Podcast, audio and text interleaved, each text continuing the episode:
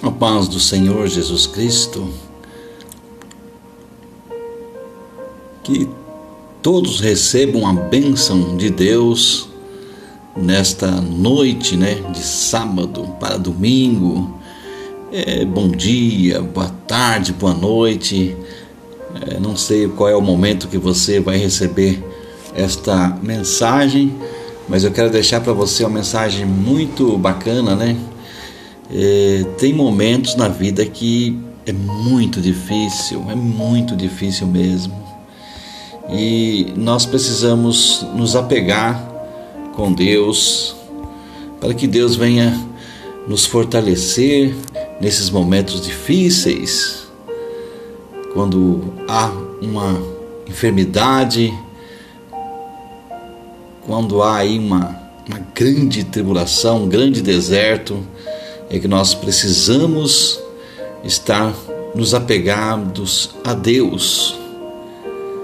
E é nesse momento, é nesse momento que Deus age na tua vida, Deus consola e as grandezas de Deus se apoderam de você, mesmo que você esteja se sentindo aí fraca ou fraco, é, espiritualmente, ou no material, né? Você já não suporta mais às vezes esta situação, mas creia que creia que é esse momento é que Deus é, trabalha por você, trabalha na sua vida, trabalha na, na, né, nesta situação que você está passando. A grandeza de Deus não pode ser medida, pois Ele é infinitamente grandes, grande. Palavras não consegue descrever como Deus é grande em poder, amor e majestade e glória, misericórdia, perdão e honra. Porque Deus é grande, nós temos confiança e fé que nada é impossível para Ele. Sabemos também que Ele é digno de todo louvor e adoração. Na vida, muitas vezes, os problemas e situações fazem com que tenhamos medo, ou nós sentimos pequenos e vulneráveis.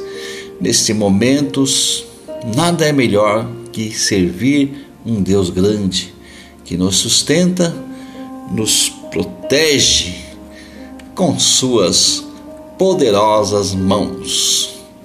Não há absolutamente ninguém comparável a ti, ó Senhor.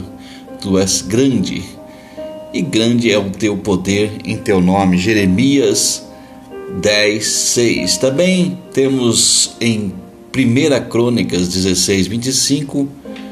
Pois o Senhor é grande e muitíssimo digno de louvor, ele deve ser mais temido do que todos os deuses. Amém?